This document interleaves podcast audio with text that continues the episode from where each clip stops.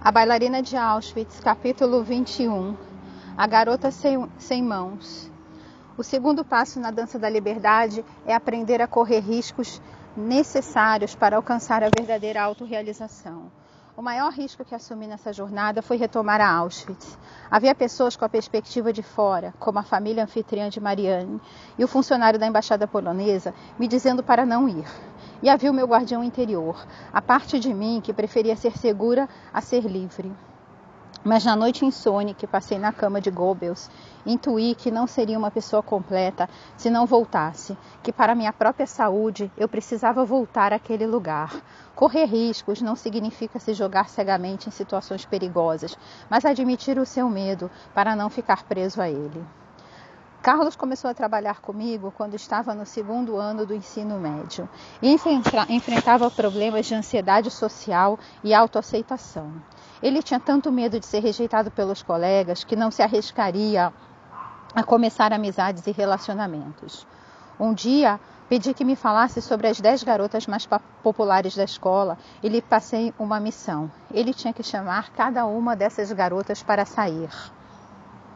Ele respondeu que era impossível, que estaria cometendo suicídio social, que elas nunca sairiam com ele, que ele seria motivo de piada pelos restos dos seus dias na escola, por ser tão patético.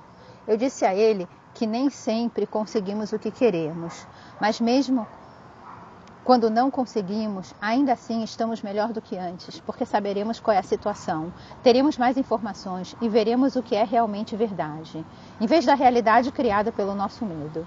Enfim, ele concordou com a missão e, para sua surpresa, quatro das garotas mais populares aceitaram. Ele já havia decidido sobre o seu valor já havia sido rejeitado 500 vezes em sua mente, e esse medo tinha se revelado em sua linguagem corporal, principalmente nos olhos, que ficavam baixos e eram evasivos, em vez de brilhantes e conectados. Ele ficou indisponível para alegria, mas quando admitiu seu medo e suas escolhas e assumiu os riscos, descobriu possibilidades que nem sabia que existiam. Alguns anos mais tarde, no outono de 2007, Carlos me ligou de seu quarto do dormitório da faculdade. A ansiedade deixava sua voz aguda. Preciso de ajuda, disse ele. Carlos estava no segundo ano de uma das melhores universidades do meio-oeste.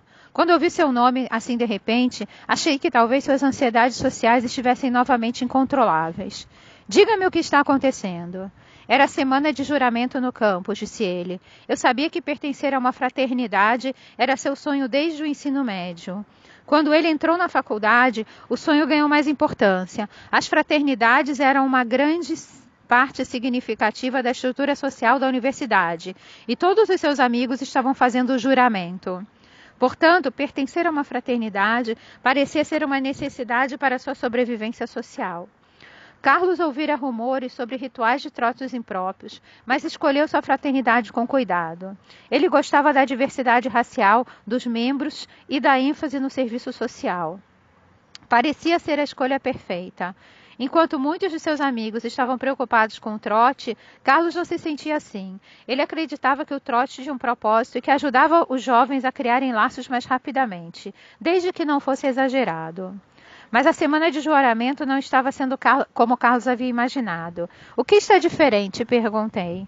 Meu mestre recrutador deixou que o poder lhe subisse à cabeça, contou ele, salientando que o recrutador era muito agressivo e procurava cada ponto fraco do candidato e investia forte nele.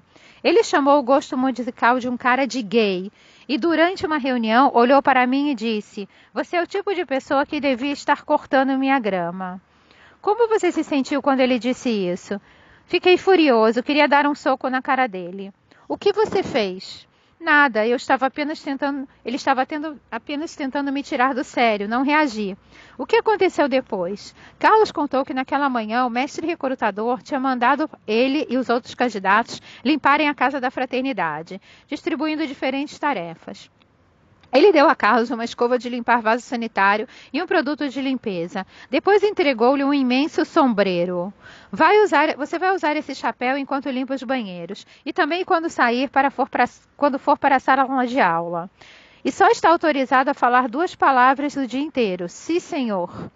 Era uma humilhação pública, um inacreditável ato de racismo. Mas se Carlos queria entrar para a fraternidade, teria que aguentar. Eu não podia me negar a fazer, disse Carlos com voz trêmula. Foi horrível, mas fiz. Não queria perder o meu lugar só porque o recrutador é um cretino. Não queria deixar que ele levasse a melhor. Dá para perceber que você está zangado. Eu estou furioso, envergonhado e confuso. Sinto que eu deveria ter sido capaz de fazer as coisas sem me afetar. Conte-me mais. Sei que não é a mesma coisa, mas enquanto eu esfregava banheiros com o sombreiro, pensei na história que você me contou do campo de extermínio, quando foi obrigada a dançar. Lembro que você disse que estava com medo e que estava na prisão, mas que se sentiu livre, que os guardas estavam mais presos do que você. Sei que o mestre recrutador é um idiota. Porque não posso fazer apenas o que ele quer que eu faça e ainda assim me sentir livre por dentro? Você sempre me disse que não é o que está acontecendo externamente que importa, mas o que está acontecendo internamente. Tenho orgulho de minha identidade mexicana. Por que essa besteira me incomoda? Por que não consigo ser superior? Essa foi uma linda pergunta. De onde vem o nosso poder? É suficiente para encontrar a nossa força interior, nossa verdade interior? Ou autonomia também exige medidas externas? Acredito que o que acontece dentro de cada um é o mais importante. Acredito na necessidade de se viver de acordo com os nossos valores ideais, com nosso caráter moral. Acredito ainda na importância de defender o que é certo, de desafiar o que é injusto e desumano. E acredito em escolhas. A liberdade está em examinar as opções disponíveis e as consequências dessas escolhas. Quanto mais opções você tem, disse eu, menos vai se sentir como uma vítima. Vamos falar sobre suas opções. Fizemos uma lista. Uma opção era Carlos usar o sombreiro pelo campus o resto do dia, dizendo apenas sim, senhor. Ele podia concordar em se submeter a quaisquer humilhações inventadas pelo mestre recrutador. Outra opção era se recusar. Ele podia dizer ao mestre recrutador que se recusava a fazer aquilo. Ou ele podia retirar sua candidatura à fraternidade. Podia tirar o sombreiro e largar, largar a escova de limpeza e ir embora. Carlos não gostou das consequências de nenhuma das opções. Não gostou da vergonha e impotência que sentiu em ceder à intimidação, principalmente pelas humilhações terem origem no racismo. Ele sentiu que não poderia continuar a desempenhar o papel de caricatura racista sem minar sua autoestima. Se continuasse cedendo ao intimidador, Carlos o fortaleceria enquanto ele próprio se enfraqueceria.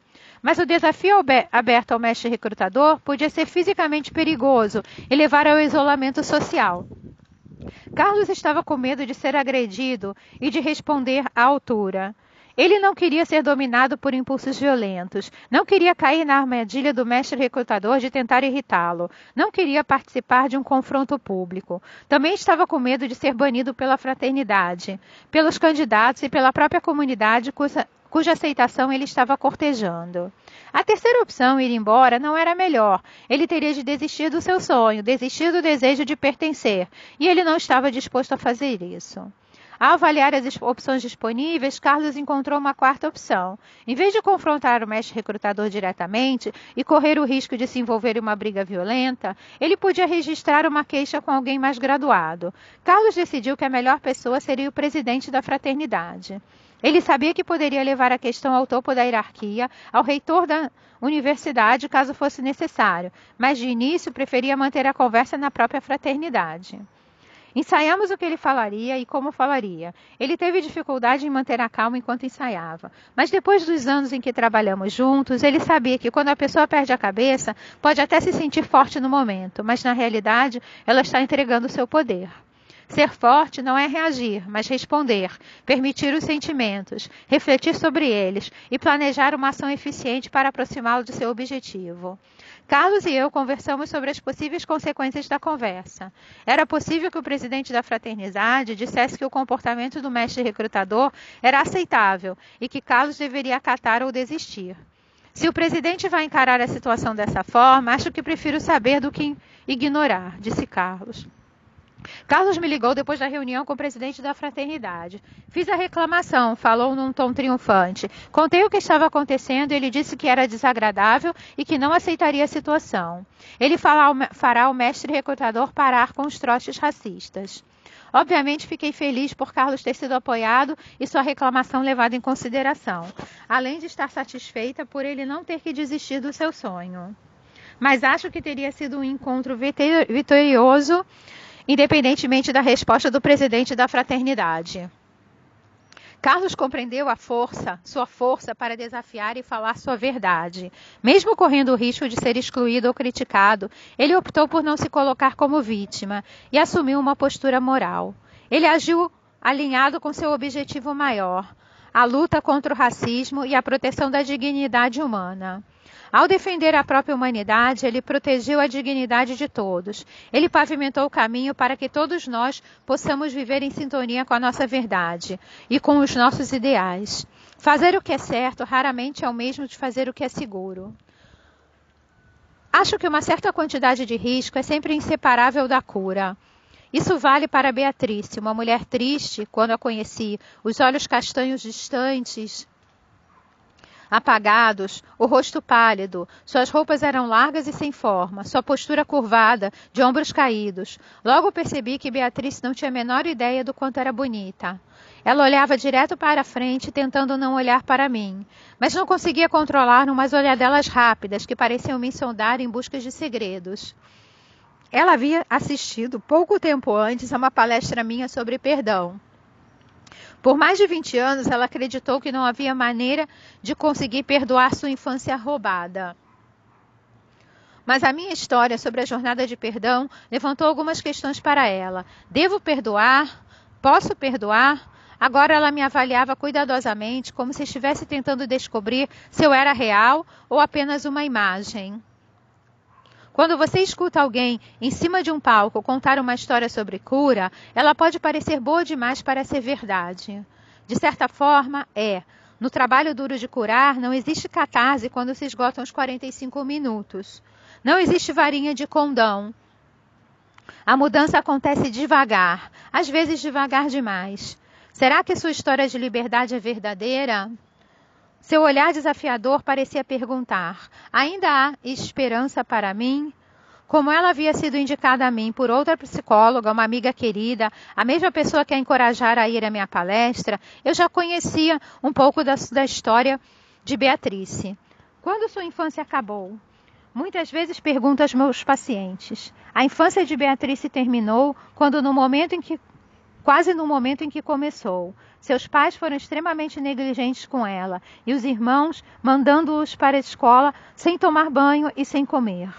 As freiras da escola de Beatriz a repreendiam com aspereza e a culpavam por sua aparência desleixada, recriminando-a por não se limpar e não tomar café da manhã antes de chegar à escola.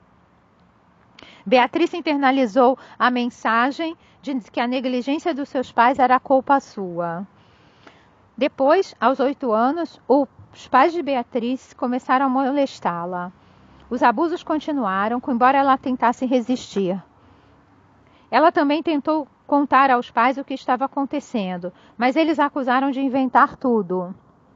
Em seu aniversário de 10 anos, os pais deixaram que um amigo que havia dois anos já tocava de maneira inapropriada a levasse ao cinema. Depois do filme, ele a levou para casa e a estuprou no chuveiro. Quando começou a se tratar comigo, Beatriz estava com 35 anos, mas o cheiro de pipoca ainda desencadeava flashbacks.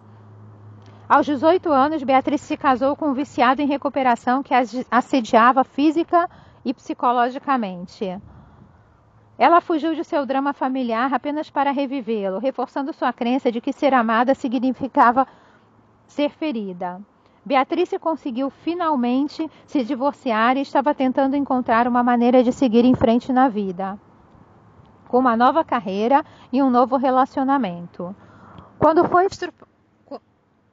Quando foi estuprada em uma viagem ao México, voltou para sua casa destruída. Por insistência da namorada, Beatriz começou a fazer terapia com uma colega minha. Perseguida por ansiedades e fobias, mal conseguia sair da cama. Ela se sentia permanentemente apavorada. oprimida. Vivia em alerta máximo, com medo de sair de casa e ser novamente atacada, além de temer cheiros e associações que desencadeassem exaustivos flashbacks. Na primeira sessão com minha colega, Beatriz concordou em se levantar todas as manhãs, tomar um banho, fazer a cama e depois se exercitar durante 15 minutos na bicicleta ergométrica que tinha na sala de TV. Beatriz não estava em negação sobre o seu drama como eu estivera. Ela conseguia falar sobre o passado e processá-lo intelectualmente, mas não tinha vivido ainda o luto pela interrupção de sua vida. Com o tempo, na bicicleta ergométrica, ela aprendeu a conviver com o vazio, a aceitar que a tristeza não é doença, embora possa parecer que é. E a entender que quando anestesiamos nossos sentimentos com comida, álcool ou outros comportamentos compulsivos, apenas prolongamos o sofrimento. No início, durante os 15 minutos diários de exercícios, Beatriz não pedalava, ficava sentada. Um minuto ou dois no assento e começava a chorar. Ela chorava até o alarme tocar. Com o passar das semanas, ela conseguiu até ficar um pouco mais na bicicleta. Primeiro 20 minutos, depois 25. Quando completou 30 minutos, ela começou a mover os pedais e foi reencontrando aos poucos, todos os dias, o caminho para esconderijos de sofrimento em seu corpo. Quando conheci Beatriz, ela já havia feito um enorme esforço na tentativa de se curar. O trabalho para amenizar seu sofrimento diminuiu a depressão e a ansiedade. Ela estava se sentindo bem melhor. Mas depois de ouvir o meu discurso no evento do centro comunitário, imaginou se não podia fazer algo mais para se libertar da dor do trauma. A possibilidade de perdão se instalou. Perdoar não significa perdoar seu agressor pelo que ele fez, expliquei a ela. É perdoar a parte de você mesma que foi vítima e deixar a culpa para trás. Se estiver disposta, posso orientá-la para a liberdade. Será como transpor uma ponte. Dá medo olhar para baixo, mas estarei lá ao seu lado. O que você acha? Quer continuar? Uma luz fraca acendeu em seus olhos castanhos. Ela fez que sim com a cabeça. Vários meses depois de começar a fazer terapia comigo, Beatriz estava pronta para me levar mentalmente ao escritório de seu pai, onde os abusos aconteceram. Essa é uma etapa extremamente vulnerável no processo terapêutico. Existe um debate em curso nas comunidades da psicologia e da neurociência sobre quão útil ou prejudicial é para um paciente reviver mentalmente uma situação traumática ou retornar fisicamente ao local do trauma.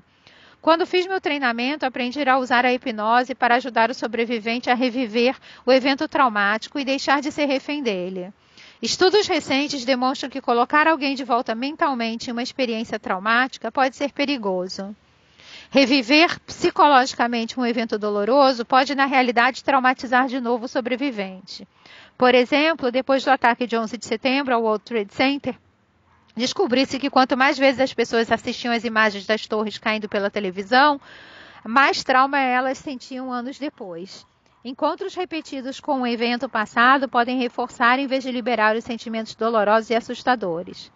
Na minha experiência pessoal e em meu consultório, tenho constatado a eficácia de reviver mentalmente um episódio traumático, mas ela precisa ser feita com total segurança e com um profissional bem treinado, que garanta ao paciente o controle sobre quanto tempo e quão profundamente ele ou ela permanece no passado. Mesmo assim, esta não é a melhor prática para todos os pacientes nem para todos os terapeutas. Para Beatriz, foi essencial para a sua cura. Para se libertar de seu trauma, ela precisava de permissão para vivenciar o que não tinha autorização para sentir quando o abuso estava ocorrendo, ou nas três décadas desde então. Até ela conseguir experimentar esses sentimentos, eles gritavam pedindo por sua atenção. E quanto mais ela tentava reprimi-los, mais violentamente eles imploravam para ser reconhecidos, e mais terríveis seriam para ser enfrentados. Ao longo de muitas semanas, eu guiei Beatriz suavemente, lentamente, para a aproximação desses sentimentos. Não para ser engolida por eles, para perceber que eram apenas sentimentos. Como Beatriz aprendeu no trabalho sobre luto, sentir sua imensa tristeza lhe proporcionou um pouco de alívio na depressão, no estresse e no medo que a mantinha presa à cama. Mas ela ainda não tinha se permitido sentir raiva pelo passado. Não existe perdão sem raiva. Como Beatriz descreveu o quarto pequeno, a forma como a porta rangia quando o amigo do pai a fechava, as cortinas escuras de tecido xadrez que ele a obrigava a fechar, eu observei sua linguagem corporal, preparada para trazê-la de volta em segurança se ela estivesse em perigo. Beatriz se retesou quando fechou mentalmente as cortinas do escritório do pai. Quando ela se trancou com o agressor, eu disse: Pare aí, querida. Ela suspirou e manteve os olhos fechados. Há uma cadeira no escritório? Perguntei. Ela fez que sim com a cabeça. Como ela é? É uma poltrona, cor de ferrugem. Quero que você coloque seu pai nessa poltrona. Ela fez uma careta.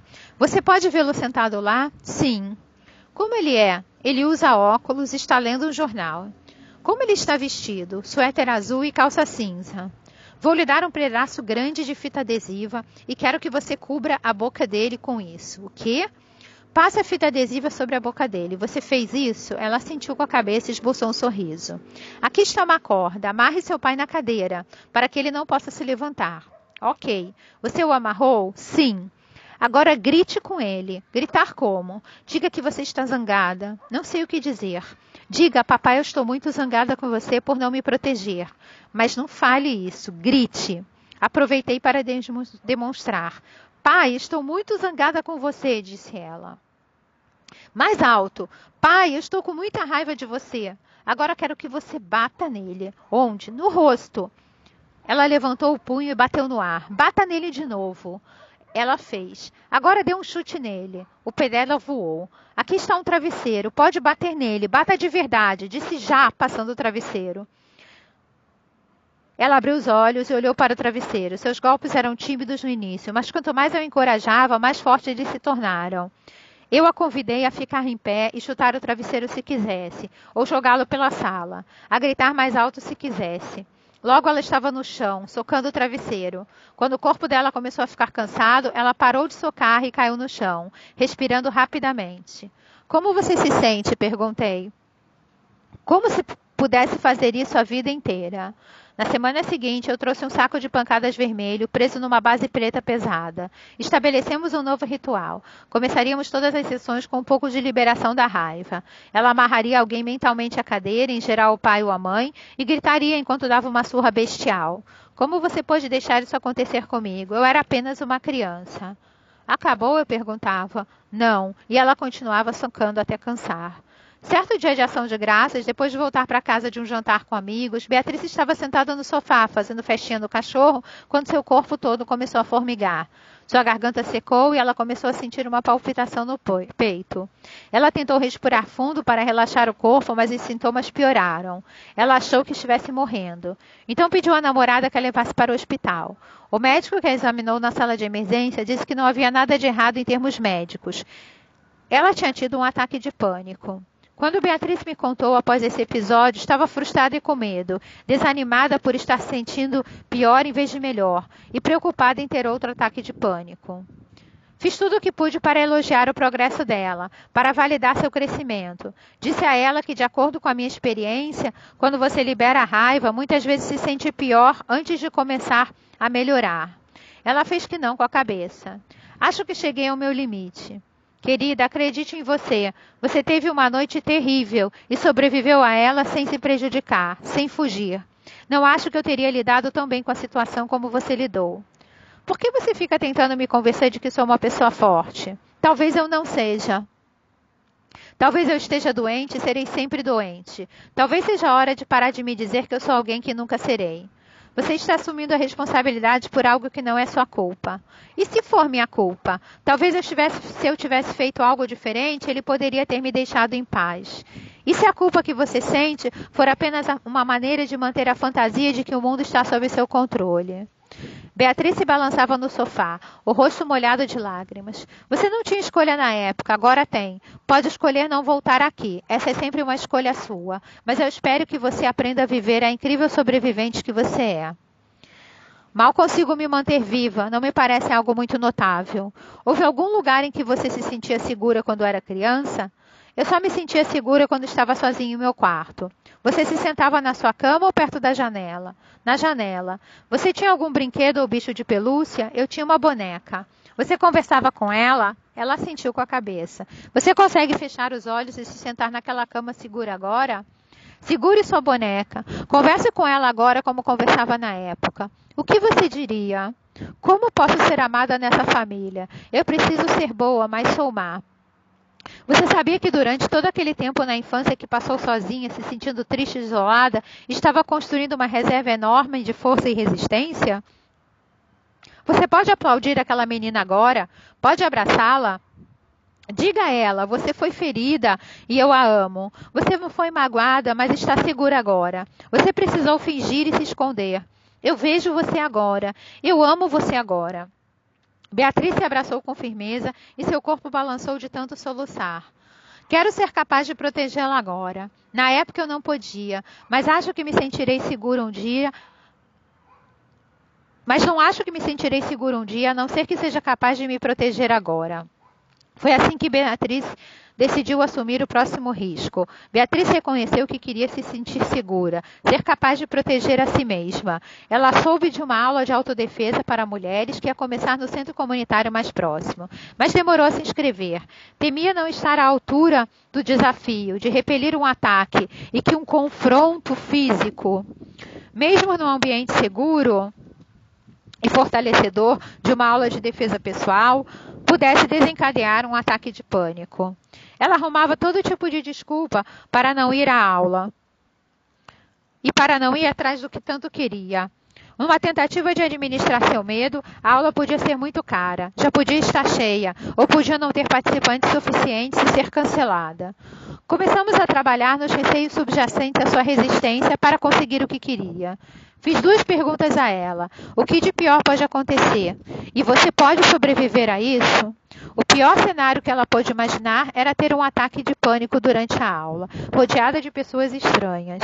Confirmamos que o formulário de atestado médico que ela teria que preencher ao se inscrever para a aula daria à equipe suas informações que eles precisavam no caso de um ataque.